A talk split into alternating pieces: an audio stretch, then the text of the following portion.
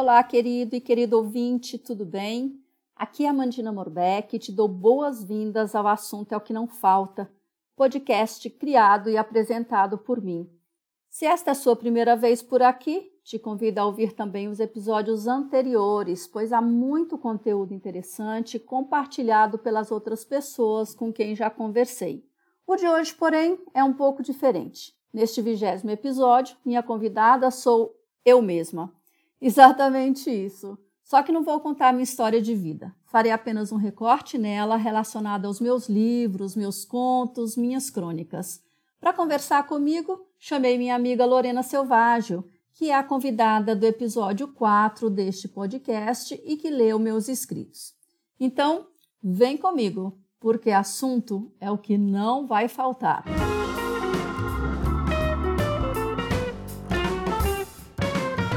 Oi, Lorena, minha querida, tudo bem com você? Amã, tudo bem? Que prazer estar por aqui de novo. É verdade, né? Sua segunda aparição no podcast. E, e para mim é muito interessante o porquê, né, é, desse, desse convite, o porquê desse bate-papo hoje. Pois é, né? Eu queria que você fosse a host, só que você não quis. Com certeza eu poderia estragar o podcast, então eu prefiro você, que é a nossa comunicadora oficial, que você comande. Então você vai ser a co-host e eu vou ser a host convidada. Muito bem, muito bem. A gente inverte os papéis, isso que é bom, tá vendo? Como, como, como assunto é o que não falta, a gente vai invertendo os papéis, vai brincando, puxa e estica, isso é muito bom. Onde você tá agora? Eu tô em São Paulo hoje, Amã. Tá frio aí? Foi um dia gostoso, fez sol, aquele sol de, de inverno, e agora caiu um pouquinho no final da tarde, no pôr do sol, veio aquele friozinho gostoso, mas nada comparado com as nossas serras, com o frio da serra, né? O pôr do sol aqui estava muito bonito, foi muito gostoso. Ah, mas eu estou adorando. Olha, eu estou em Ribeirão Preto, cheguei hoje, vou ficar até sexta-feira, hoje é domingo, e estou adorando. Cheguei aqui hoje com 31 graus, pensa na minha alegria. Eita, terra Uhul! quente, que gostoso. E agora tá 22, nossa, é muito bom. Não ficar encolhida de frio, vou te falar, viu? Quais são os planos para a semana? Trabalhar por aqui, fazer caminhada e a choperia Pinguim. Hum. Isso é uma provocação, hein? Hoje eu já fui ali no mercadão da cidade, uma delícia também, pastel com chopps. Ai, que gostoso, que gostoso. Que você sabe, né? Quando eu chego num lugar, eu já quero explorar, quero ver o que que tem e tudo. Eu, eu adoro. Você é muito aventureira, é muito aventureira. Uma coisa que admiro pra caramba, é muito gostoso. Ah, imagina. Bom, Lô, vamos lá. Eu quero te agradecer então, né, por você estar de novo aqui, pela sua disponibilidade de tempo, por você ter lido o que eu escrevi, porque nós vamos falar aí sobre meus escritos, certo? Adorei, adorei. Foi, foi, um, foi um desafio, assim. A mãe, eu queria te falar que quando eu era criança, hum. minha mãe, meu pai, na minha família, todo mundo sabe disso. Eu falava que eu ia ser escritora, né? Porque eu lia muito, o mundo dos livros sempre foi muito especial para mim, a leitura, enfim, né? Então eu falava que eu queria ser escritora. Eu não falava assim pouca coisa, eu dizia que eu estudaria letras na Sorbonne, na França. Opa! É, pois é. É pouca coisa não. Não é pouca coisa não. E daí a vida foi me levando, né, para outros rumos e outras coisas. E, mas eu sempre li muito. Ultimamente você sabe muito bem que essa aqui, sua amiga, sua singela amiga cozinheira, é um pouco workaholics, né? E eu deixei de lado o prazer da leitura. E você me me chamou de volta para esse mundo fantástico. Foi, foi realmente muito gostoso. Ai, que bom. Então vamos lá, eu quero que você fique bem à vontade também, tá? Para fazer perguntas, os comentários que você quiser. Pode interromper, fica de boa, tá bom? Com certeza.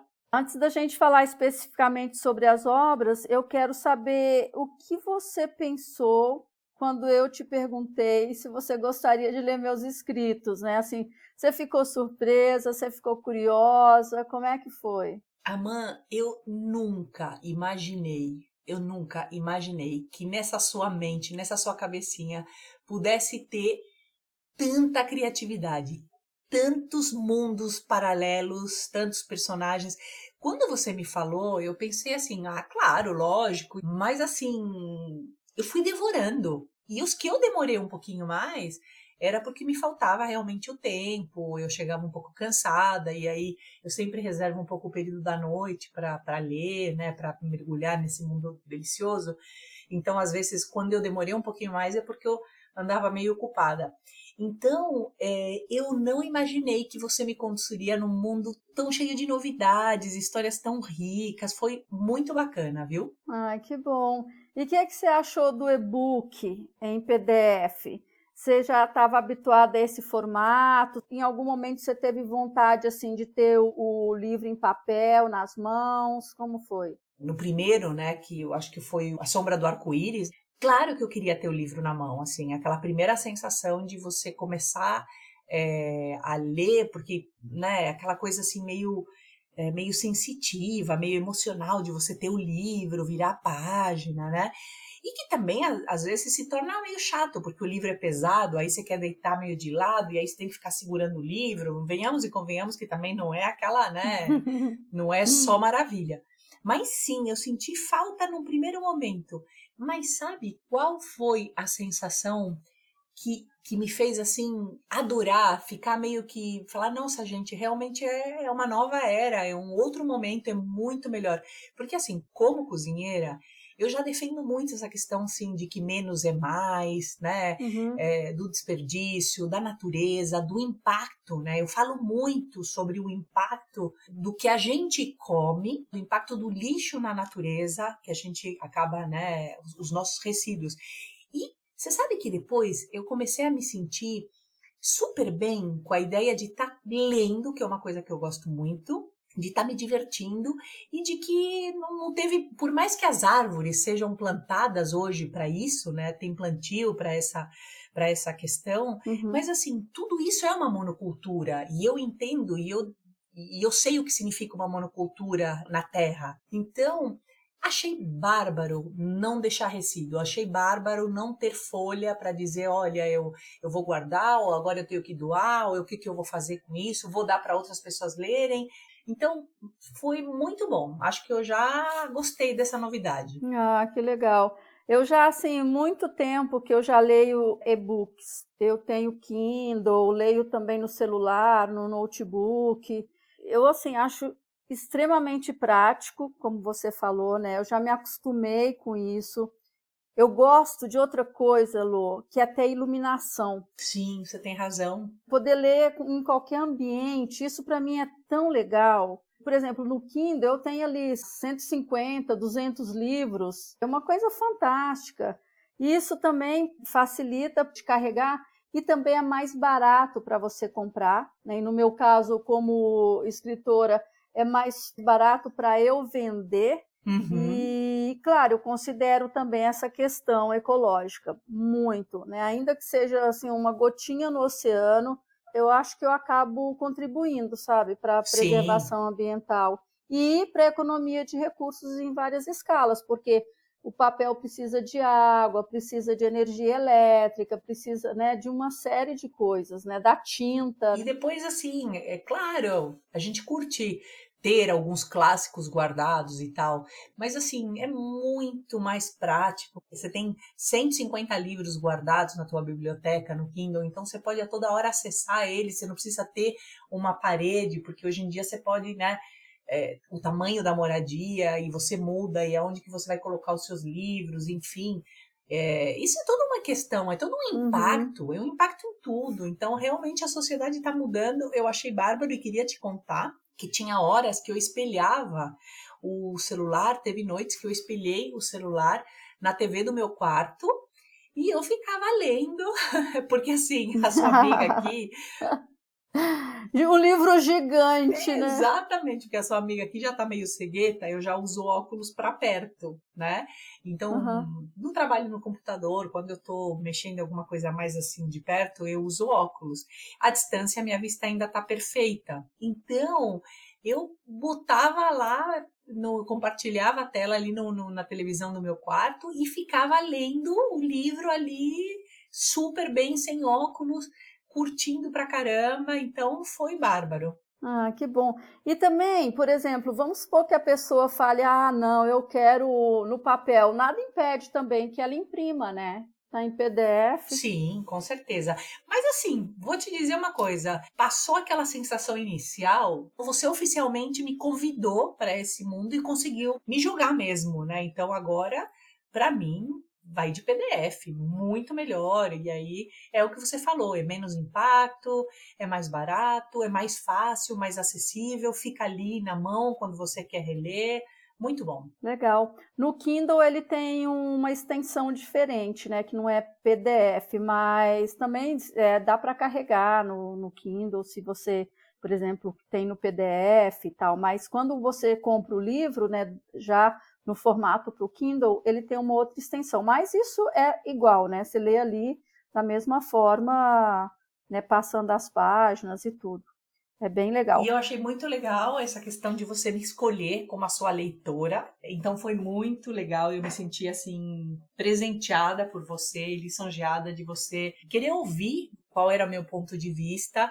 Eu sou uma pessoa assim muito suave no trato. Eu não gosto de causar, eu não gosto de impactar. Eu acho que uma característica muito muito assim particular da Lorena é passar na vida das pessoas sem causar nenhum impacto é, negativo, ou se eu tiver que causar um impacto que seja positivo, que seja para impulsionar.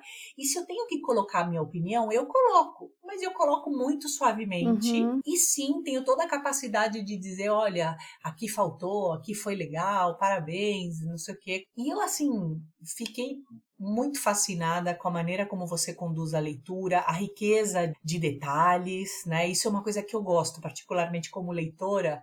Eu gosto muito quando o autor vai conduzindo e vai dando riquezas assim de detalhes na paisagem, no ambiente, que você realmente vai mergulhando, você vai ficando ali, vai participando meio que é, em tempo real ou em 3D junto ali com 4D, né, hoje em dia, junto com os personagens. E, e você consegue isso, conseguiu isso, então foi fantástico. Ah, que bom. E também você falou uma coisa bem legal, que ter te escolhido, né, foi assim, de propósito, exatamente porque você não poupa da sua sinceridade. Então, isso para mim era muito importante, ter um feedback e agora, já entrando na questão da temática dos livros que você leu, ainda sendo uma mulher heterossexual, bem resolvida, casada, feliz, né?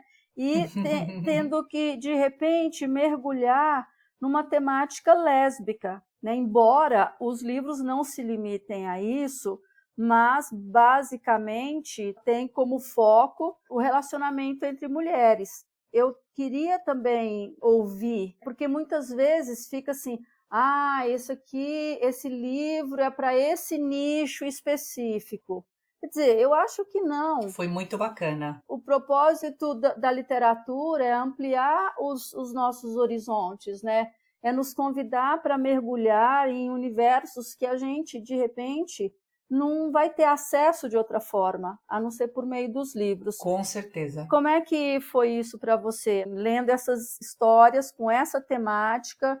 Pela primeira vez na vida. Amã, foi fantástico. Eu sempre falo que a Lorena é um pouco assim, super romântica. Eu gosto de finais felizes, né? Assim, aquela coisa bem água com açúcar. Novela turca. Novela turca, exatamente. Na, na, na pandemia, na, na, pandemia eu virei fã das novelas turcas, né?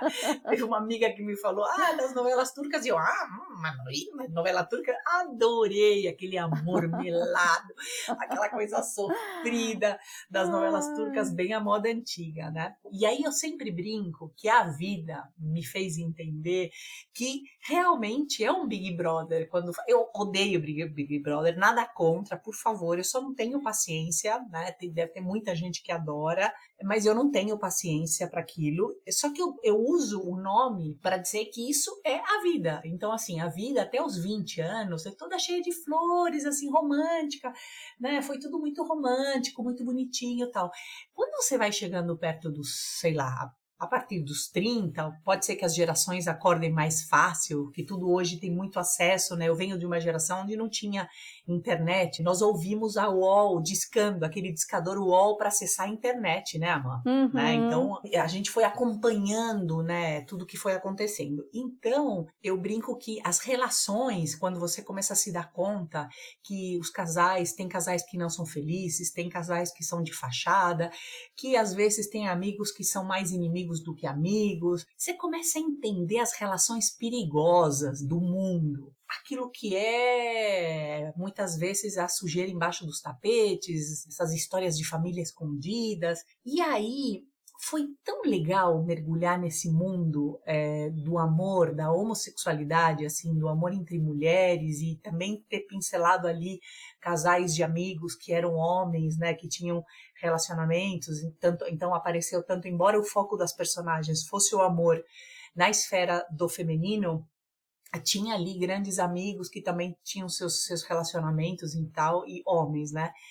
Foi tão legal, foi tão legal viver o amor dessas pessoas, desses personagens, de uma maneira assim tão real como a nossa, tão sofrida ou mais, que foi uma coisa que me impactou, a mãe me impactou assim, ver que realmente as dificuldades são muitas. Uhum. No mundo dos héteros, é aquela cobrança, né? Ah, então, ah, você tá com uma filha? Ah, você tem um filho? Ah, que legal. Ah, oi menino, oi menina, você cresceu? Ah, você tá namorando? Ah, você não sei o quê. Ah, você vai casar? Ah, ah você casou? Você já teve filhos? Ah, você teve um filho? E seu filho já caminha, já anda, já escreve, já vai pra escola, já arrumou namoradinha? É uma eterna cobrança. A gente já conhece bem, né? E daí você fica sonhando, né, com esses casais nesse mundinho de ter o amor perfeito, de conhecer o grande amor da vida, enfim. Eu tenho sorte, eu sempre digo, e você sabe disso, que a vida me deu de presente o grande amor que eu tenho pelo meu marido, pelo Alê, que foi muito fácil esse amor, assim, ele foi sofrido no início, teve aquelas histórias bem românticas e tal, mas assim, até hoje ele é o meu grande amor, né? Uhum. E você ter me mergulhado nesse mundo do amor dessas personagens foi fantástico. Foi fantástico, foi lindo, foi profundo, foi rico. É um amor com menos ego, com mais desapego, é uma sofrência que não tem fim. É, olha, eu quero dizer que para quem gosta de Disney, minha amiga, você me jogou para Universal Studios, assim.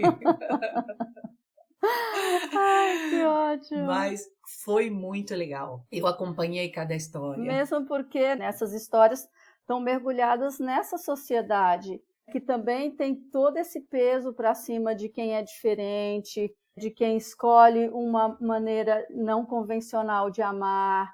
E não tem nenhum problema, é tudo tão normal e ao mesmo tempo tem que ser tão anormal. É verdade. Por causa dessas cobranças. E aí tem todo o contexto de família, de trabalho, de filho, né? Num dos livros. Exatamente. Muito legal.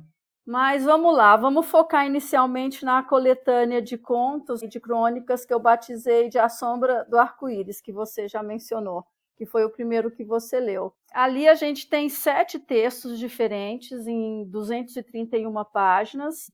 Feliz Natal, Miss Cristina, Melhor Não Ser Imortal, Era para Eu Estar Ali, A Vida Realmente Continua, Ao Clique do Mouse, Lara e Elisa e o Desencontro. O que, que você tem a dizer sobre essa coletânea? Olha, eu vou te dizer que foi assim, aventura pura, né? Foi aventura pura, porque assim, em alguns personagens eu te encontrei, em algumas maneiras de falar, parecia que eu estava vendo você falar, eh, vendo você se portar. E no início, como eu conheço a autora, eu estava querendo pensar assim: ah, são experiências da autora, são experiências da minha amiga. E daqui a pouco, quando teve aquela coisa meio assim de suspense, né? Aquela coisa assim de assassinato, aquela coisa assim, eu meio como chama Hitchcock, eu falei: "Não, meu, Isso aqui, eu, aí eu comecei a me dar conta da quantidade de personagens que convivem com a sua mente, que a sua mente construiu e como você domina os sentimentos e a maneira de se portar de cada um. Foi fantástico, assim, foi fantástico ver como tinha aqueles que eram mais duros, mais rígidos, mais inflexíveis, aqueles ultra super românticos, aquele assassino mascarado foi muito legal. E foram muito rápidos, né? Curtinhos. Então, teve alguns aí que eu quis assim, eu quero dois, eu quero o número dois, quero entender mais, quero entender mais os sentimentos, os sentimentos ali de alguns personagens, né? E foi muito legal, adorei. Tanto é que depois que eu terminei esse, eu falei, pode mandar o próximo e bora, vamos continuar lendo, porque eu gostei muito. É. E as histórias nesse A Sombra do Arco-Íris, os sete textos são bem diferentes, né, Lô?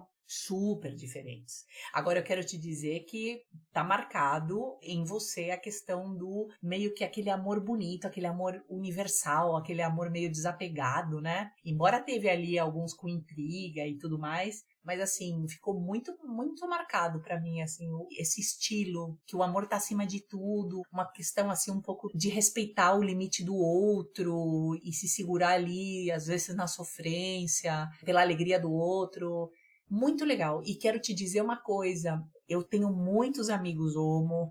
É, na família a gente tem casais homos, então assim é uma coisa normal para nós, mas nossa, como ajuda, como é bom, como enriquece, sabe, esse entendimento, né? Muito bacana.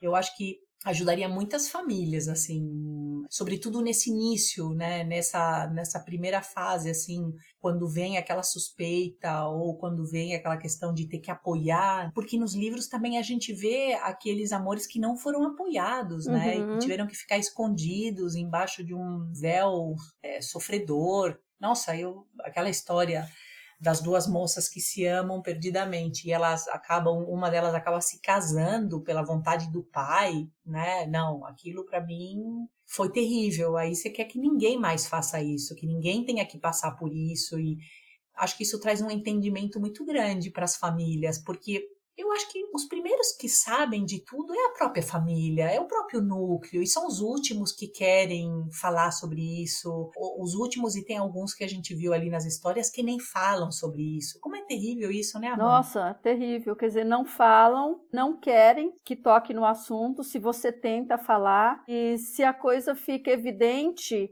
a reação muitas vezes é agressiva demais, né? Como a gente vê até hoje de, de, famílias que ainda expulsam filhos de casa, filhos e filhas de casa por causa disso, por causa da escolha de quem você vai amar. Agora eu tenho uma pergunta para você. Hum. Como é que você tem tantos exemplos? Como é que você tem tantos personagens que viveram a homossexualidade de maneiras tão diferentes? É, você leu, te contaram, são seus amigos, algumas são vivências próprias. Porque, assim, é, como você falou, é riqueza de detalhes. Pessoas que tiveram que se esconder, pessoas que sofreram, pessoas que se assumiram. São histórias, eu tenho certeza que são histórias, inclusive, da vida real. Então, eu te pergunto, como é que surgiram os personagens? É uma mistura de tudo, mas muito da minha criação também. As vivências dos personagens, muitas vezes, são de coisas que eu vivi, ou que eu observei, ou que me contaram, ou que eu li, mas muito foi construção mesmo. E como é que eu escrevo uma história? Eu não escrevo, tipo assim, vou sentar, daí eu vejo aqui uma página em branco e vou falar, ah, vou começar a escrever agora. Não, eu faço todo o plot, todo o enredo na minha cabeça primeiro. Eu vou criando os personagens, e aí eles vão começando a conversar, e aí eles vão começando a tomar forma. E aí, quando eu sento para escrever, eles estão prontos. Claro.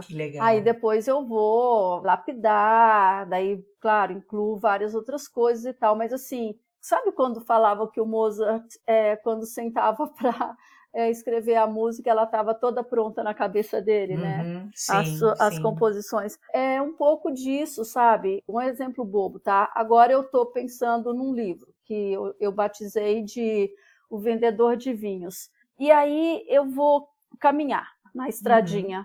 Então eu tô ali caminhando, ou correndo, e aí eu já tô ali com eles. Eu tô ali com aqueles personagens. O que que ele vai ser? Como é que ele vai falar? Com quem que ele vai interagir? O que que ele vai sabe? Então é dessa forma que eu vou fazendo. Então aí vai tudo no caldeirão da bruxa, né?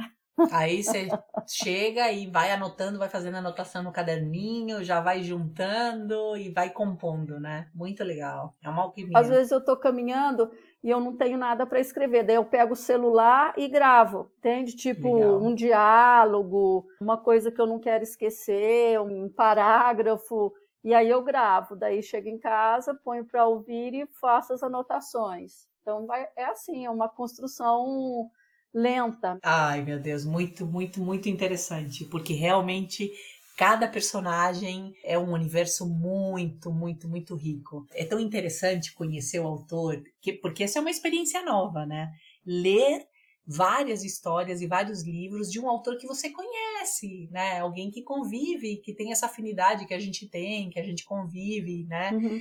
E daí eu ficava assim, foi muito engraçado que num determinado momento eu falava assim, em qual, em qual deles foi alguma experiência sofredora da própria autora, da própria mãe? E aí uma hora eu falei assim, puxa, mas como é legal ver esse esplendor da relação que você tem hoje, muito bacana, uma relação super alegre, super estável, super de camaradagem, de compartilhar, né? Uhum. E é como, como que na sua vida real você tivesse honrado cada personagem que ficou ali escondido, que ficou ali sofrendo e que ficou ali, naquele estado que não era a, a, o mundo da Disney e da Lorena, mas que me cativou. Todos eles me cativaram de verdade. Só que aí você falou, ah, eu convivo com a autora, eu a conheço, aí você pode fazer que nem você fez, né? Não, você precisa terminar aquela história. Não, mas já acabou. Exatamente. Não, não acabou. Não acabou. Eu quero entender melhor os sentimentos. Eu quero entender melhor os sentimentos lá. Você não falou, aquele personagem não explicou, ficava quieto. Ele tinha que ter falado mais. Lorena, mas não é assim. Você entenda que a pessoa, o personagem é quieto. Ah, sei lá, né? Ele vem de uma cultura, não sei o quê. Não quero saber a mãe, eu quero o número dois. ai, ai, muito legal.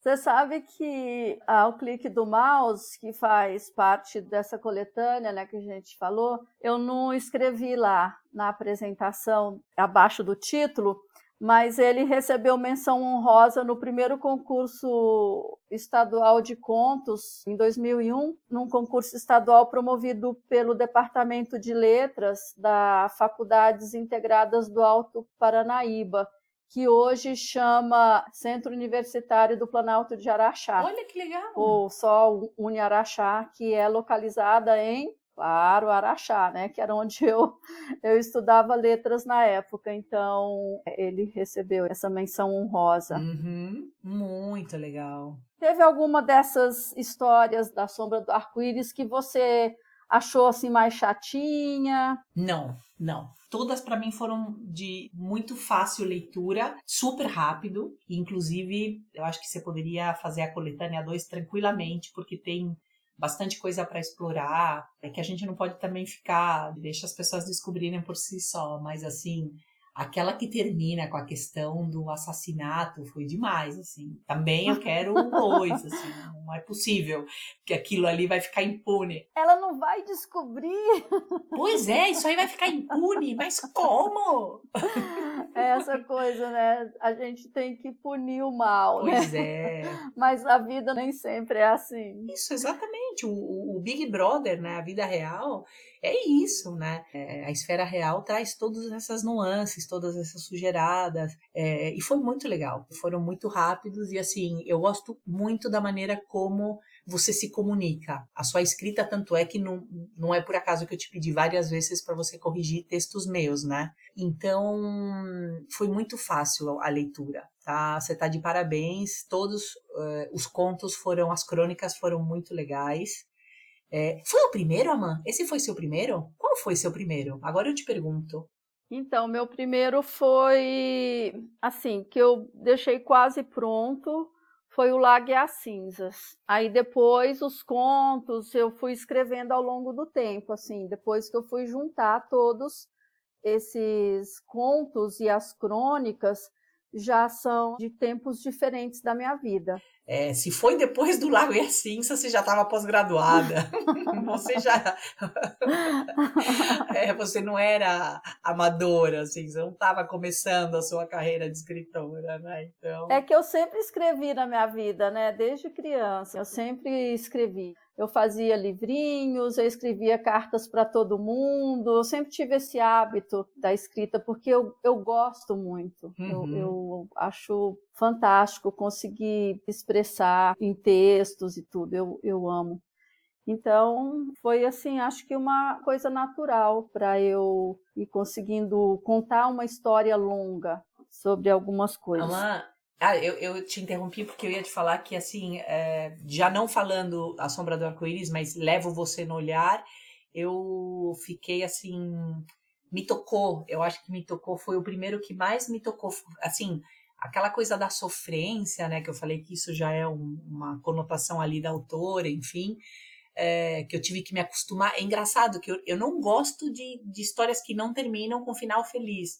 E no final eu gostei de todas. E a sofrência ali era marcante. Os finais felizes não eram da maneira que a Lorena queria, mas eu gostei de todas as histórias. Agora, uma história que me chocou, assim, a primeira que realmente me chocou, por essa realidade mascarada que os casais têm que viver, os casais homos têm que viver, foi Leva Você no Olhar. Uhum. Foi muito bom, e aí você relata aquela questão da família se posicionando, daquela raiva é, embutida a falta de respeito, assim, do pouco entendimento que as famílias têm do que é esse amor tão sincero, né, e tão particular que existe nesse mundo homo, foi muito bacana também. E também porque assim, gente, que diferença isso vai fazer para a vida das pessoas? Com quem você dorme, quem te desperta desejo, com quem você quer compartilhar a vida. Hoje mudou muito, né? Isso é muito bom. Muitas coisas da modernidade a gente pode questionar que não são legais, mas isso é muito legal. Permitir que as pessoas possam circular, possam amar, possam ir e vir, e não como isso era numa, em algumas décadas atrás, né? É, gerações que não tiveram como viver esse amor, essa felicidade. Então, Ainda bem que a modernidade trouxe isso, né? Porque hoje a gente vê isso como normal. Nem tanto, nem tanto.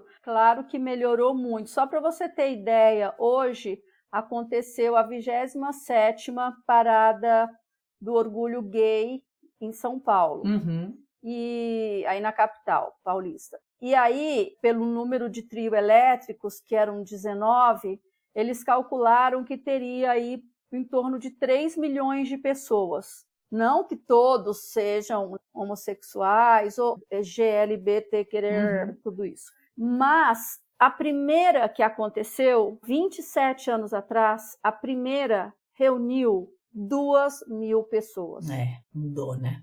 Então, assim, claro, ainda tem problema. Em determinadas culturas é pior ainda. Uhum. Em alguns países é muito, muito, muito difícil.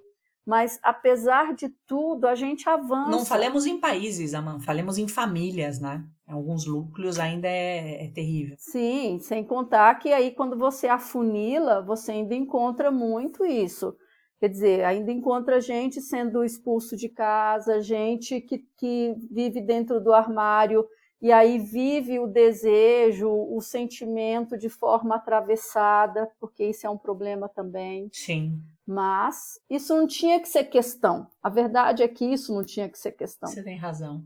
Isso não tinha que ser discussão. Então, assim, escrever um romance com temática lésbica, não deveria ser assim, nossa, uau, nunca pensei nisso, não é? É verdade, você tem toda a razão. Você tem toda a razão. E foi bárbaro, foi, foi muito legal. Entender, pelo menos, todos os personagens que você traz são personagens que têm uma história profunda e trazem um, um, amor tão. Como eu falei, nem todos são amores bonitos, tem ali aqueles meio sacanas que a gente viu nesse final ali, meio que você fala, meu, vai ficar assim, vai ficar impune, mas no geral, assim, um sentimento super bonito e te diria mais. Que menos plástico e menos é, fingido que muito do mundo hétero, que enfim, a gente vê muitas vezes o masculino se comportando de uma maneira tão machista, é, não valorizando a mulher, não, não dando o devido valor a uma relação. Enfim, não são todos os casos assim. A gente não deve falar que o amor é tão difícil assim,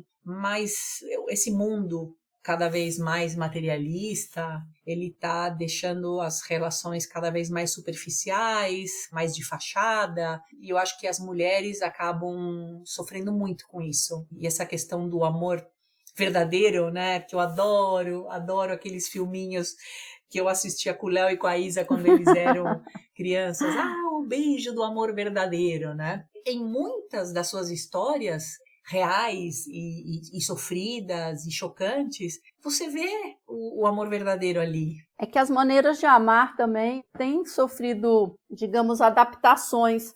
Hoje mesmo eu estava ouvindo um podcast que eu gosto muito, Mamilos, falando sobre isso, Amor 3.0. Super legal também para a gente ver quantas possibilidades existem nessa questão do desejo. É, por, por, último, é bom lerem logo as suas histórias, porque daqui a pouco as suas histórias vão ser caretas também, né, Amanda? É, também. né?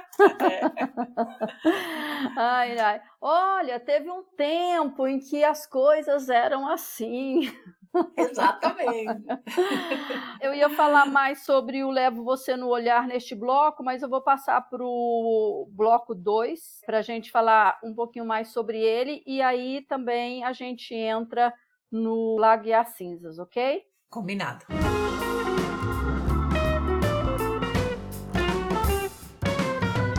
Vamos lá, Lô. Você já começou a falar aí sobre Levo Você no Olhar. E esse livro tem 124 páginas, ele é bem curtinho, mas muito impactante pelo que você falou. Sim, sim. E é uma coisa que eu acho legal no que eu escrevo é que eu não fico também enrolando, né? O que, que você achou disso? É muito legal. Esse livro, ele começa com movimento. Aliás, todos começam em movimento, né? Todos começam numa cena que você fala, hum, tenho que entender o que está acontecendo aqui, né? Particularmente nesse livro, eh, eu tive que entender o que estava acontecendo montada dentro de um jipe, fugindo, né? Ali no meio de uma floresta, né? Uhum. com os personagens ali, um à beira da morte, é, numa choupana e não sei o quê. E aí é muito legal porque você já vai nessa riqueza de detalhes, você já vai trazendo, você já vai trazendo as questões. Esse é, leva você no olhar especificamente foi o que eu mais demorei para entender o que estava acontecendo. E assim, e, e, eu fui devorando, eu fui indo assim, pum, pum, pum, pum, pum, pum, pum, quero saber, quero saber, quero entender porque ali no meio de um, de um cenário ali selvagem, os personagens passando um sufoco, uma morte sofridíssima ali, uma coisa terrível, e eu queria entender o mais rápido possível o que estava rolando. Essa daí você desenrolou muito bem, muito bem, assim, era aquela questão assim do suspense, né? Ah, uma outra coisa que me chamou muito a atenção, aproveito de comentar agora, como você divide muito conhecimento real, conhecimento mesmo. Como você acaba falando um pouco, assim, nesse caso, que teve um, uma questão diplomática ali, e você já vai dividindo, você vai colocando como as coisas funcionam. E, no geral, em todas as historinhas, tem conhecimento teu compartilhado com os leitores. Isso é muito bacana, porque dá para confiar, sobretudo eu que te conheço, que não é um, uma fake news, que não é uma coisa que não seja real. Então, aquilo você se apropria daquela informação e já fica pra gente, né? Como mais um, uma cultura geral. Então, isso é uma coisa que também me chamou muito a atenção ao ler todos os teus livros. E na hora que eu tomei posse de todo o drama da história, eu me dei conta ali que eram dois casais homos que se amavam, com histórias lindas, e eles eram casados invertidos para mascarar, para fingir para a família. Eles não podiam falar, olha, eu sou casada com uma menina. E aquilo me chocou muito. Quando eu vi tudo que se formou, toda essa problemática que se formou, é, quando eu falo que o livro começa com a aventura no meio da selva, naquele jipe, naquela chopana, eu acho que, hum, bom, não, não posso dizer que foi o livro que eu li mais rápido, porque o Lago e as Cinzas também eu quis devorar. Mas ele foi, ele tinha muito suspense, assim, você queria muito entender o que, tava, o que iria acontecer depois. Então, foi bem rápido. Até porque na Sombra do Arco-Íris eram crônicas, histórias mais curtas, e esse era o, um livro longo. Aí que dá para entender a qualidade da escritora, do, do, que a gente quer, quer ir, quer chegar, quer entender o que, que vai acontecer com os personagens muito legal. Gostei muito. Então, e você falou o que que tem seu nas coisas nesse uh, em particular, no Levo Você no Olhar, tem a história da borboleta uhum. Realmente aconteceu comigo lá no Caraça. Olha que legal! É. Que interessante. E aí, de repente, você está ali construindo uma história e você acha uma brecha para colocar aquela coisa que, que aconteceu. Quando que isso foi na minha vida? Sei lá, 1990, uma coisa assim, entendeu? Muito bacana. É como se fosse, sabe, você que é cozinheira, sabe, é como uns temperinhos, né? Tipo, aqui eu vou colocar um alecrim, aqui eu vou colocar uma cúrcuma, sabe? Tá, então, tá. essas coisas pontuais, assim, que são de vivência. A história principal de eles precisarem se esconder, casar e para poder viver o que eles queriam, foi uma história que me contaram, não exatamente desse jeito, mas que me contaram que as pessoas tiveram que fazer isso. Então, aí vem mais aquilo, entendeu? E aí vai juntando e aí os personagens vão surgindo. Muito legal. Mas esse foi muito interessante também porque começou numa chopana, começou no jipe, uhum. começou numa barulhada, numa selva. E, e assim, é engraçado porque para quem gosta de ler e tendo a possibilidade de uma leitura rica, você vai na história como se fosse um filme, né? Você embarca na história. Então achei super interessante também. Que você começa o estilo nada paradão, nada. Começou bem no meio da, da ação e depois o livro vai se acalmando. Você vai desmembrando e, e, e, vai trazendo um pouco de calmaria, de sofrimento, de entendimento ali eh, no decorrer da história depois. A história principal ali já acontece, ela, você já sabe o que rolou e dali você tem interesse de saber como é que os personagens vão sobreviver a tudo aquilo. Uma coisa que me chama muita atenção também conhecendo como eu te conheço, é quando aparece assim, ai, graças a Deus, ai, não sei o quê. Eu falei, como você respeita, é, realmente você se relaciona com cada personagem como um personagem, uhum. porque hum, quem te conhece sabe das tuas crenças, sabe da maneira de você agir, que você é uma pessoa super direita, super carinhosa, super cuidadosa, mas pela crença da sua consciência, né, dessa vida só. E não de, sei lá, de outras vidas, você respeita tudo isso, mas não é o teu entendimento né, nessa conjuntura. E você traz tudo isso tão rico de detalhes nas, nos personagens, né? Mesmo nesse caso também, que há um, uma parte ali que vem essa questão um pouco do, do, de outras vidas. Eu achei bárbaro. É um tempero, é, são notas, é uma sinfonia. Do mesmo jeito que eu falo que a comida para mim é uma, é uma sinfonia, são notas, são músicas, são melodias. Eu acho que quando você mergulha numa história, cada personagem vai dando o seu toque, vai dando sua melodia, né? Interessante você falar isso, porque nesse livro especificamente você vê, eles estão na Birmânia, o cara que recebe eles no hotel é budista, uhum. depois volta para o Brasil, aí tem a história espírita, e é isso, sabe? O, é esse enriquecimento, é esse olhar sem julgamento também, né? Uhum, Porque eu sim, acho que isso sim. que é uma coisa legal na minha maneira de escrever, que também não tem julgamento de, ah, isso não, porque eu não acredito nisso, eu não vou colocar. As pessoas são muito diferentes, né? E cada um ali no seu ambiente tem o seu papel. Agora você falou, né? O livro começa num pá, pá, pá, pá, depois dá uma acalmada, dá uma acalmada até eles irem lá falar com os pais da menina, né? Aí já vai. Aí vai todo mundo parar. Aí começa, UTI. tipo. A... Aí começa a montanha russa de novo. Nossa, aquela. Assim, é, é, quando, eles, quando eles voltam e vão ter entendimento com as famílias complicado, assim, bem complicado. E é real, né? Você sabe que isso acontece. Para mim, eu falava, meu, isso acontece. Cada personagem tem sua crença e você explora. E também é super eclético. Você tem pleno domínio de tantas coisas. Eu, por exemplo, gosto muito, estudo muito a parte da espiritualidade, me interessa muito a leitura, me interessa muito esse mundo das ideias, da filosofia. É, eu gosto de conversas difíceis. Toda hora eu estou chamando meus santos, minha fé e tudo mais. Mas eu não teria tanta, não seria tão eclética assim para navegar em tantos mundos, em tantas religiões, em tantas maneiras de viver. Então, isso faz você realmente uma escritora com riqueza de detalhes. Muito bom, gostei, parabéns. Obrigada. Não querendo, eh, como falaria na minha terra, não porque as recomendações vêm muito de cerca.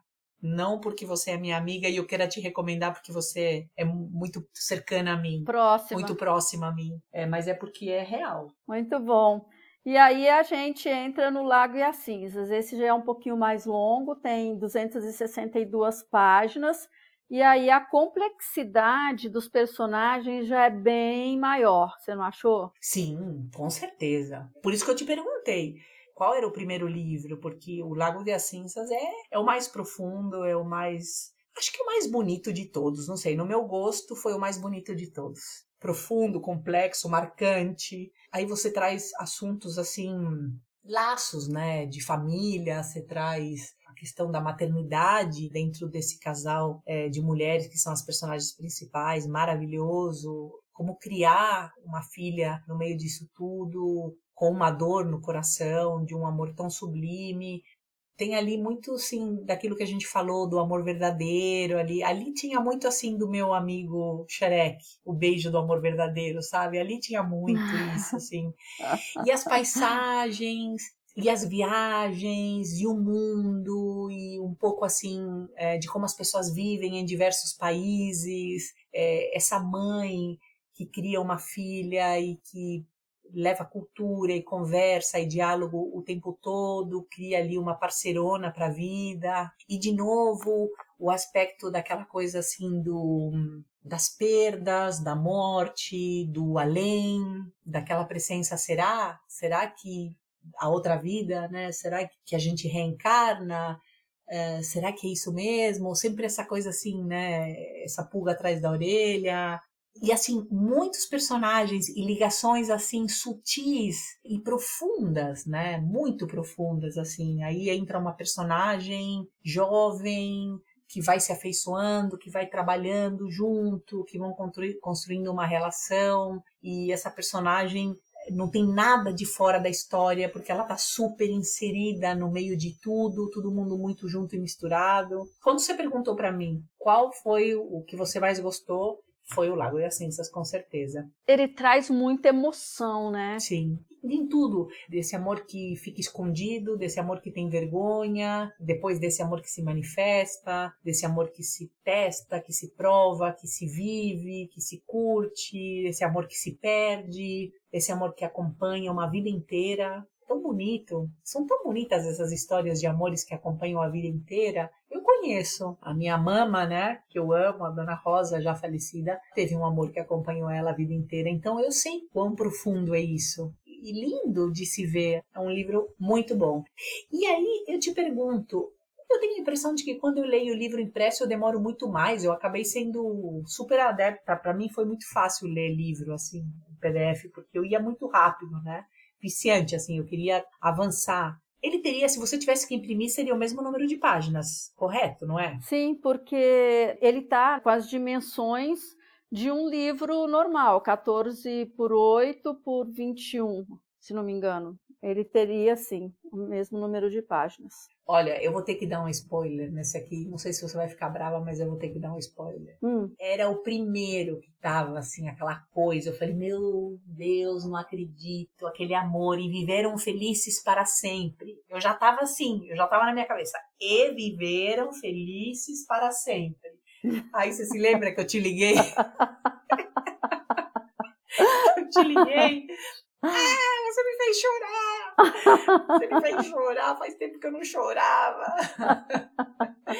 Ai, que raiva da minha amiga autora, que raiva da escritora. Mas depois você ligou de novo, depois que você terminou, não tinha nada ali, ninguém morreu. E você ligou chorando ainda Sim. de novo. ah.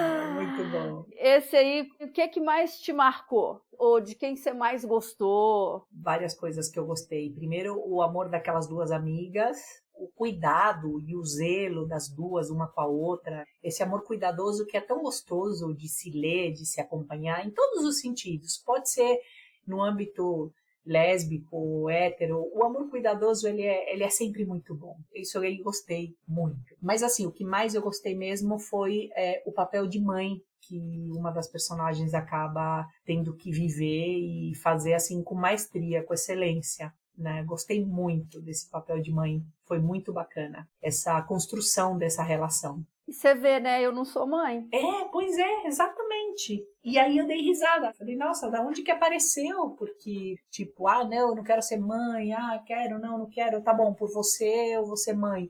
E no final, aquela personagem que não tinha escolha de ser mãe, ela teve que exercer a maternidade, né? E aí você foi construindo isso. Muito legal, muito legal.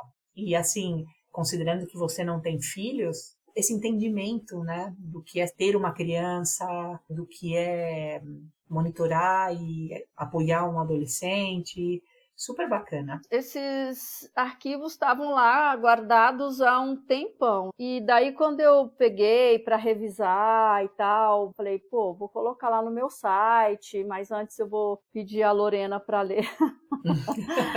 Sabe que eu fiquei ouvindo a música do Eric Clapton, que eu falo lá no livro, quando ela recebe o CD pelo correio, que tem a música I Get Lost, que ela fica ouvindo. Uhum. Eu fiquei fazendo a revisão do livro ouvindo em loop. Uhum. É porque eu acho que você você vive junto com eles. Você vivencia tudo aquilo. Se você consegue levar a gente na riqueza do detalhe, se você consegue levar a gente para dentro da casa, para dentro do estúdio, para sentar no piano, para estar dentro da estação de trens, para ver o trem partindo. Se você consegue levar a gente nesses lugares, é porque você estava lá, né? Sim, e também porque tem algumas cenas, eu te falo agora, meu, que eu também me emociono. Eu tem coisas que eu falo assim, cara, eu escrevi isso aqui. que legal isso, né? Deve ser aquela coisa assim, meio que sai, né? É, um filho de dentro de você que você nem sabia que estava dentro, né? É, exatamente, exatamente. Que nem quando eu fui ler aquele Era para Eu Estar Ali, uhum. no A Sombra do Arco-Íris, que foi uma história que a minha professora contou na aula e eu voltei para casa com aquele impacto. É muito lindo ele também. E assim, eu construí toda aquela história a partir de uma coisinha que ela contou. Quando eu fui reler agora, quer dizer, agora ano passado, eu falei, cara, isso aqui Olha. é muito lindo. Olha, eu me elogiando. Né? Mas eu realmente, sim, falei, cara, isso aqui é muito legal, que é o lance lá do cemitério e tal. Sim, sim. Então, sim. é muito engraçado. Parece que você sai também um pouco de si, sabe? Você entra meio que em transe, assim. Com certeza. E assim, o tempo dedicado a isso, né? Porque não é uma coisa que foi feita agora, assim, ah, ó, eu fiz ali sobre pressão rapidinho. Não, é, é como você falou, quantos anos construindo, né, os personagens. É um processo criativo muito longo. E aí, de repente, você tirar da gaveta, começar a revisar, dar suas pitadinhas agora muito legal saber que você já está construindo novos personagens, novas histórias, né? Uhum. Eu já quero ler também, assim, então. eu já tenho uma leitora assídua. Já, claro que isso vai custar muito caro, né? Porque você sabe, e, e eu não estou mentindo, que você atrasou minhas aulas de inglês, né? Que já para mim não é difícil não é difícil desistir de estudar inglês, né? Então eu já fui adiando. Você está usando meus livros para não fazer aula? tô, tô usando como desculpa para não. Ah, peraí. Quer... Lorena, você quer estudar inglês ou quer ler o livro da mãe? Ah, vou ler o livro da mãe. Ai, que ótimo! Então, beleza, Lô, vamos fazer mais um intervalinho aqui e no terceiro bloco nós vamos falar sobre o livro que não é ficção e também sobre o guia do circuito W que você ainda não leu. Então vamos fazer um intervalo e já voltamos, ok? Muito bem.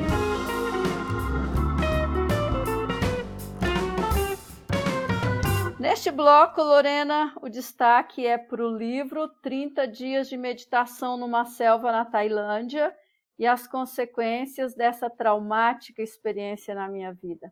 Ele tem 152 páginas e, como eu antecipei, é um relato né, real daquilo que eu vivi nos 30 dias lá naquela selva na Tailândia. Qual é a sua avaliação sobre essa história que eu vivi? Ó, vou começar tirando um sarro. É, eu acho que esse, essa experiência propiciou que você virasse escritora e todos esses personagens habitassem a sua mente esquizofrênica que sobreviveu que sobreviveu àquela experiência. Eu acho que se você não tivesse vivido aquela experiência terrível, é, a sua mente não teria construído com tanta facilidade tantos personagens. Olha, eu vou falar uma coisa para você. Ah. Eu achei muito interessante. Primeiro porque você já tinha me falado dele. E quando eu parei e entendi o que tinha acontecido com essa sua viagem para Tailândia, primeiro curtindo ali os detalhes, né, da sua experiência jovem na Tailândia, é, de como você foi respeitosa assim com a relação que você teve ali com o, com o mestre, que agora me, me fugiu o nome dele. O Ashokananda? Isso.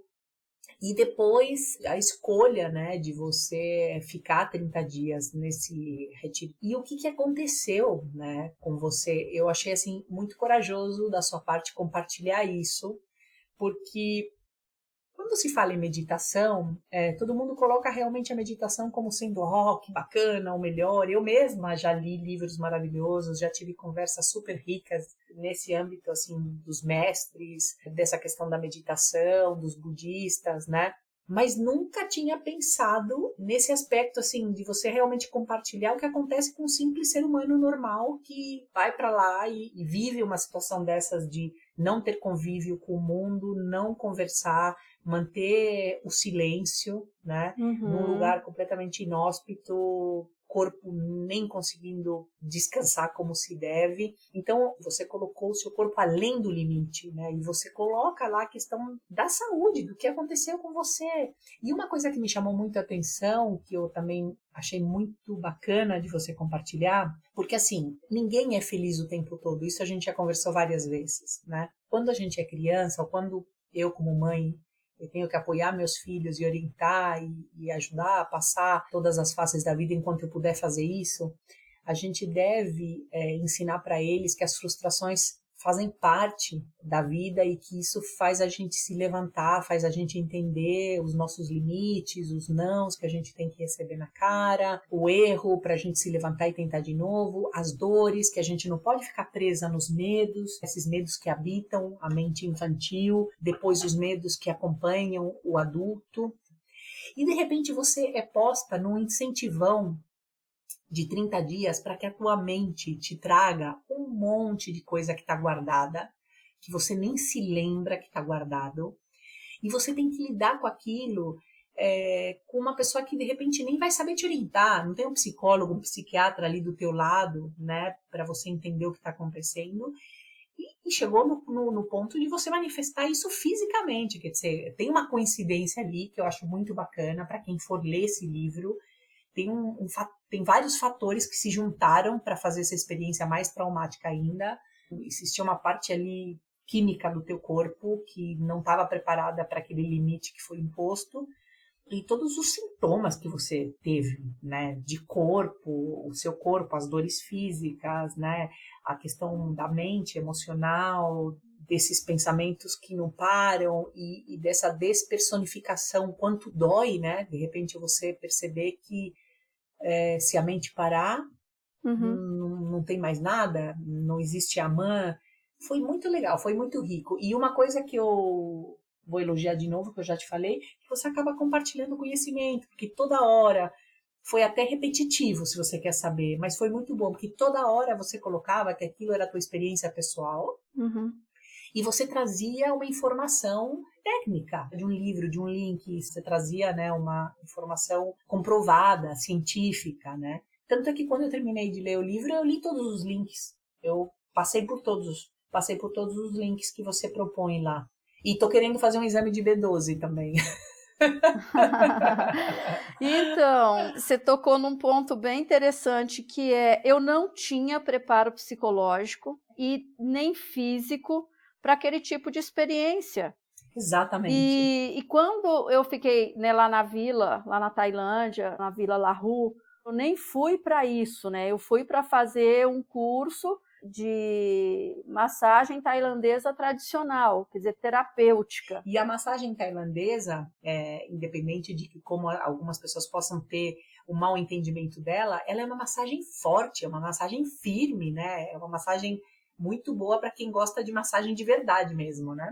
Sim, com muitos alongamentos, né? Lá, lá em Chiang Mai, onde eu morei, tem hospital que só trata com massagem e as outras técnicas da medicina tradicional tailandesa. Então eu fui para estudar isso lá com ele. E daí de repente, aquela, né, as pessoas começaram a falar sobre esses 30 dias. Então, assim, eu praticava né, a meditação budista, mas longe daquilo que eu vivenciei. E por mais que as pessoas que sabiam de como que era duro esse esquema, como ele era duro, eu queria porque eu queria. Uhum. Nada tirava da minha cabeça que eu queria participar desse negócio. Então, por exemplo, a alimentação, né, que a gente tomava o café da manhã e tinha o almoço e depois não comia mais nada. Por quê? Porque o meu professor, ele valorizava essa prática de acordo com o que o Buda fazia com os discípulos dele no tempo que ele viveu. Uhum. Ele era muito rígido nessas questões. O que que mudava em relação à prática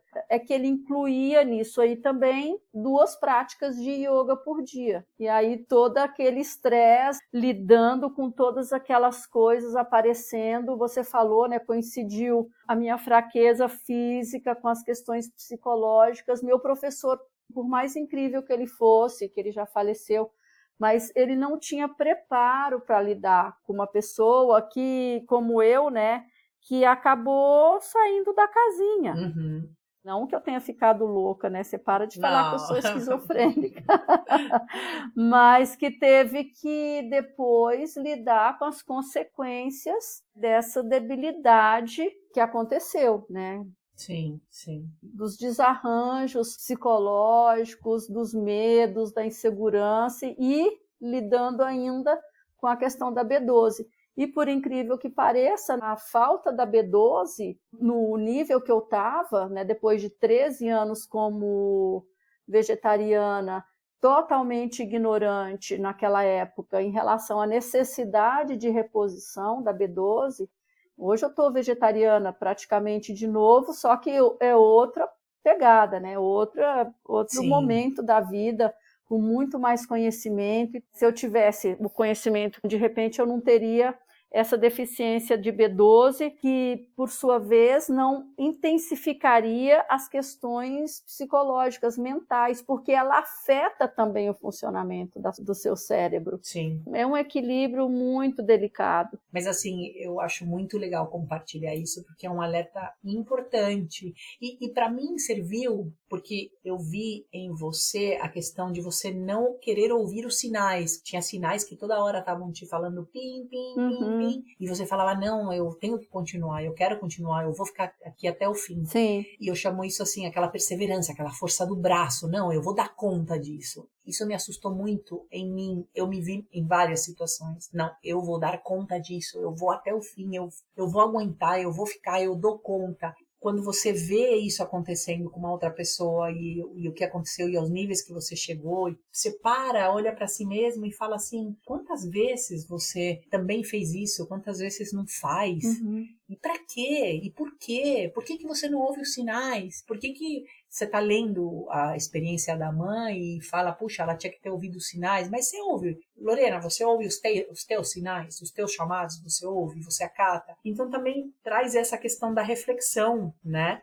Uhum. É, do nosso dia a dia. Uma outra coisa que me chamou muito a atenção é quando você diz que vem esses pensamentos e vem esses sentimentos que você nem lembrava mais e você não sabia como acolher a dor que eles te traziam. Muitas vezes eu tive acesso assim a algumas lembranças rápidas que você pensa assim, nossa, verdade, meu Deus, aconteceu isso, é verdade, eu vivi isso, opa, eu aconteceu isso, eu estive lá com essa pessoa, tal. Vem essas lembranças de vez em quando, porque elas ficam realmente guardadas. E você tá ali, né, fragilizada, vivendo com tudo isso, porque às vezes a gente tá aqui no dia a dia e tal, lembra de uma coisa e fala, ai, nossa, ainda bem que eu dei conta, ainda bem que aquilo passou. Ou mais ou menos a situação do sonho também, quando você vive um pesadelo, né? E você tá com um pesadelo uhum. ali, molhada de noite, suando ali, e você acorda e se dá conta que você tá no seu quarto, na sua cama, você fala, ai, que bom, que bom que eu tô aqui, aquilo era um sonho.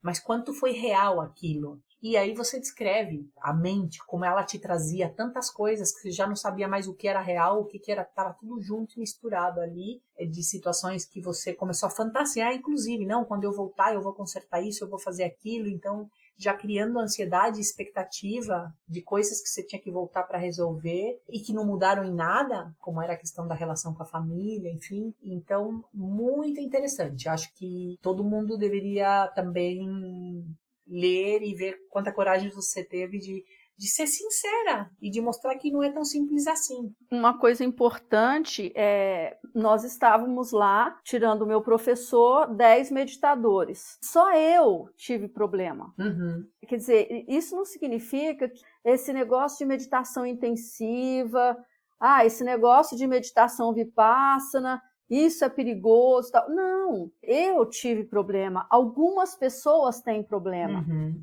Seja lá pelo que motivo que for. No meu caso, né, voltando, tinha uma deficiência física mesmo, uma deficiência nutricional que favoreceu questões psicológicas também. Uhum.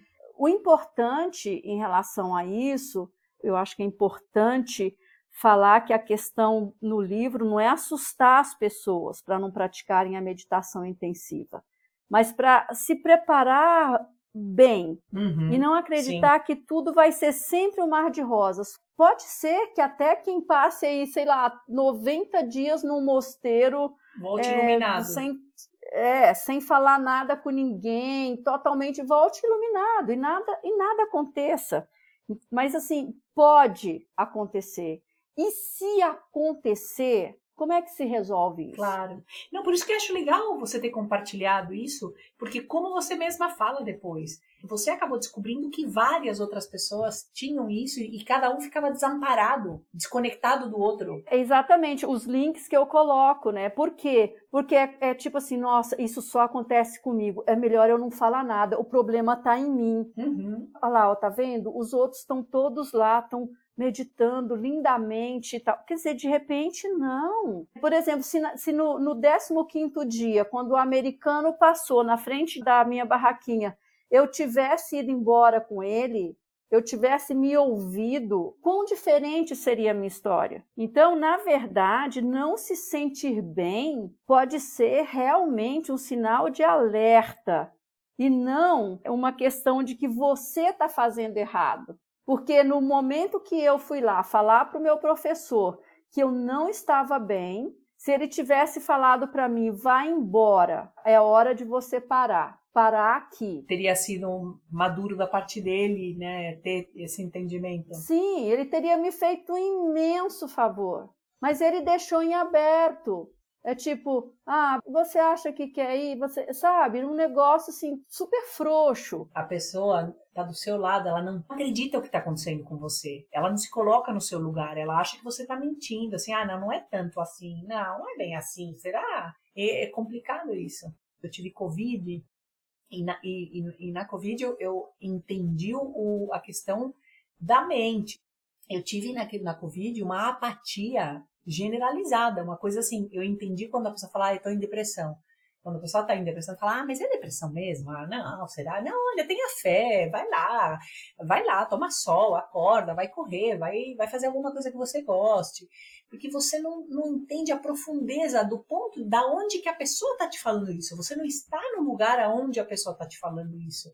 E, e quando eu tive Covid, eu estava é, ali no, nos meus no, no auge ali da covid então tinha que ficar trancada no quarto e eu não queria ter pego covid eu estava me cuidando muito para mim foi um impacto muito grande estar com covid e de repente eu comecei assim além de não ter fome além de né de dor no corpo, enfim, eu comecei a pensar assim, nossa, mas e o trabalho? Como é que eu consigo ter força para trabalhar? Eu, aí eu tinha pânico de saber que eu era uma empresária, que eu tinha responsabilidades. Ai, a Lorena prepara comida. Nossa, a Lorena sempre prepara comida, mas você é louca. E se você contamina as pessoas? Como é que você faz isso? E aquilo me dava pânico. Comecei a ter pânico de pensar que eu era mãe do Léo e da Isa. Nossa, mas eu sou mãe. Como é que eu consigo lidar com os meus filhos? Como é que eu consigo ter a responsabilidade de orientar? E me dava pânico. Aí Olha um, que maluco. Chegou um momento que eu falei assim: eu não vou ter vontade de voltar a viver. Eu não vou conseguir ser mãe de novo, tocar uma casa, ser dona de casa, ser empresária. Não vou conseguir.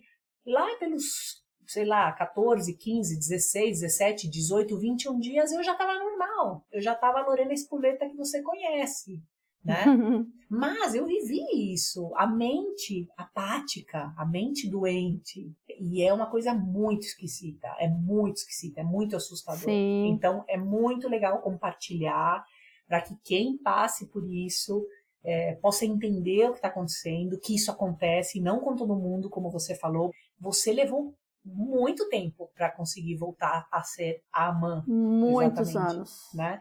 Então, muito Muitos bacana. Anos. Gostei, bem técnico, repetitivo em algumas coisas, mas assim, todas as repetições que você colocou, inclusive o cuidado de você falar que esse é um caso teu, único, que não significa que você está falando mal da meditação, desse tipo de meditação, o tempo todo colocando isso, até em respeito de todo mundo que pratica e que é bem sucedido com isso, como você falou. Sim. Então, claro. mas eu acabei entrando, assim, a curiosidade foi tanta que eu acabei entrando em todos os links, eu quis saber de tudo e, e já ouvi casos também uh, de pessoas que tiveram algumas sensações complicadas emocionais para lidar e fiz o link com essas histórias que eu já ouvi. Então, tomara que muita gente leia esse livro e que possa compartilhar com alguém que possa estar passando por isso. É, e fora isso, conhecimento nunca é demais, né? Uhum, sim. Independentemente de qualquer coisa, você saber que algo existe. Por exemplo, eu estou lendo agora um livro antigo até, de 1973, ele foi é, o cara vivenciou e escreveu em 75, 76, uma viagem de trem que ele fez e tal. Eu não vou fazer essa viagem de trem. Quer dizer, aquela realidade nem existe hoje mas nem por isso eu estou deixando de me deliciar com a experiência que ele teve, com a maneira como ele descreve os personagens, Legal. como ele descreve, né, como você falou em relação a mim, como descreve as paisagens, as sensações dele.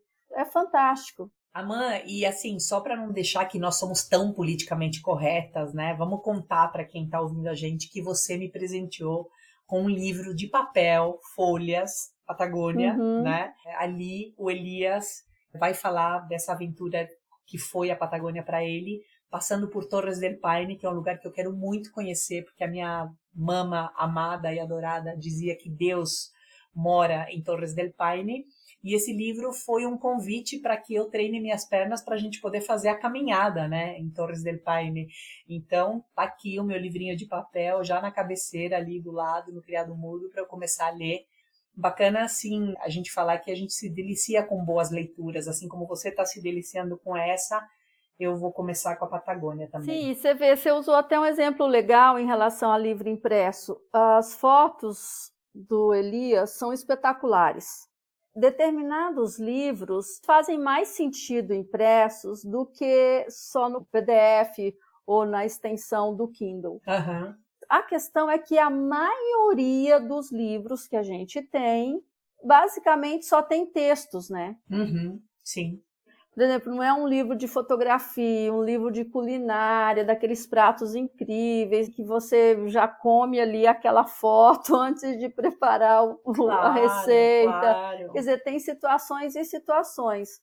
Mas não é o meu caso, eu não tenho livro de fotografia, embora no 30 dias eu coloco algumas fotos, mas não é o foco. Agora você falou da Patagônia, então eu vou falar sobre o guia Circuito W em Torres del Paine, que eu escrevi contando sobre o trekking que eu fiz lá em 2013 no Parque Nacional Torres del Paine no Chile.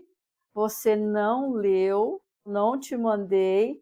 Ele tem 150 páginas Você consegue ver as fotos bem bacanas também. Tem muitas informações sobre o roteiro, onde a gente ficou, né, nos refúgios, como que se chega ao parque.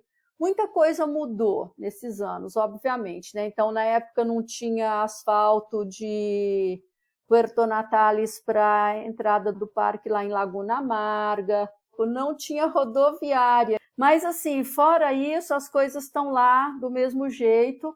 Hoje tem mais restrições do número de turistas para entrar no parque, mas tudo feito com antecedência você consegue. E eu ainda falo de outros passeios que eu fiz, por exemplo, Cueva de Milodon, quer dizer, a caverna do Milodon. Ah, sim, lendária essa caverna. É impressionante. Realmente o, o Milodon viveu aqui mesmo, né? É, em Punta Arenas, a gente foi para uma ilha, Isla Magdalena, que tem colônia de pinguins. Eu nunca tinha visto tanto pinguim na vida uma coisa impressionante. Então, assim, eu dou outras dicas. A pessoa que vai para lá não precisa ir para fazer só Torres del Paine. Tem outras coisas, tem bar para você ir tomar uma puta cerveja legal, tomar aquele pisco para você não esquecer nunca mais. O pisco chileno, que a gente briga com os peruanos até hoje pela autoria do, do pisco. É um, um guia bem bacana. E, como eu falo, mesmo quem nunca vai lá fazer esse trekking, só de você mergulhar naquela leitura, ver aquelas paisagens, pô, meu, é muito, muito legal. Bom, então eu já vou querer ler para me preparar mais. E depois o próximo presente que você pode me dar é alguma coisa para treinamento das pernas, né? Um, livro sobre como, como, fazer musculação. Eu já te falei da minha treinadora, você nunca procurou ela. É verdade, é verdade. eu tenho um livro impresso, que foi o meu TCC, a história verdadeira sobre Gertrude Bell, que foi uma inglesa que, com vinte e poucos anos, começou a viajar pela Arábia, se apaixonou por aquela região, pelo deserto, foi para, na época era Pérsia, que hoje é o Irã, escreveu um livro depois que ela voltou para a Inglaterra, só que aquilo não saiu dela até que ela foi realmente morar nem existia países ainda, né, separados como a gente conhece hoje, tanto que ela foi a pessoa que ensinou Laurence da Arábia a ser quem ele se transformou. Olha que coisa, né? E aí quase ninguém sabe sobre ela e sabe sobre o Laurence. Ela que desenhou as fronteiras do Iraque como país, ela fundou o Museu Arqueológico de Bagdá, ela nunca mais quis voltar para a Inglaterra. Ela morreu em Bagdá. Tem o túmulo dela, super simplão lá. Eu me apaixonei pela história dela quando eu descobri tudo. E aí o meu TCC foi sobre ela. Agora eu quero transformar a história dela num podcast. Ai, que bacana! Contar a história dela num podcast específico, né, Gertrude Bell, e aí vou dar um, um subtítulo e estou calculando que vai ter de 10 a 12 episódios. Então, vai ser mais um projeto meu aí para tornar a história dela mais conhecida. Que bacana, uma mulher forte, uma mulher muito forte, sobretudo para a época, né? Sim, ela foi o elo de ligação do Império Britânico com os beduínos, com os chefes tribais. Nossa, a história dela é, é muito, muito incrível. Teve uma reunião que o Churchill fez no Egito, que você olha a foto, ela é a única mulher no meio de 50 homens. Incrível. Vale a pena, assim, contar a história dela, eu acho. É, você está de parabéns. É, realmente, eu, eu gosto muito que quando você se joga num projeto, você se joga para fazer bem feito. E aí, esse é um mundo que você domina muito bem. Que bom que você quis que eu te desse minha opinião. Te agradeço aí esse voto de confiança. E vá, quero continuar, quero, já estou curiosa para saber o tal do vendedor de, de vinhos, tá bom? Ah, que bom!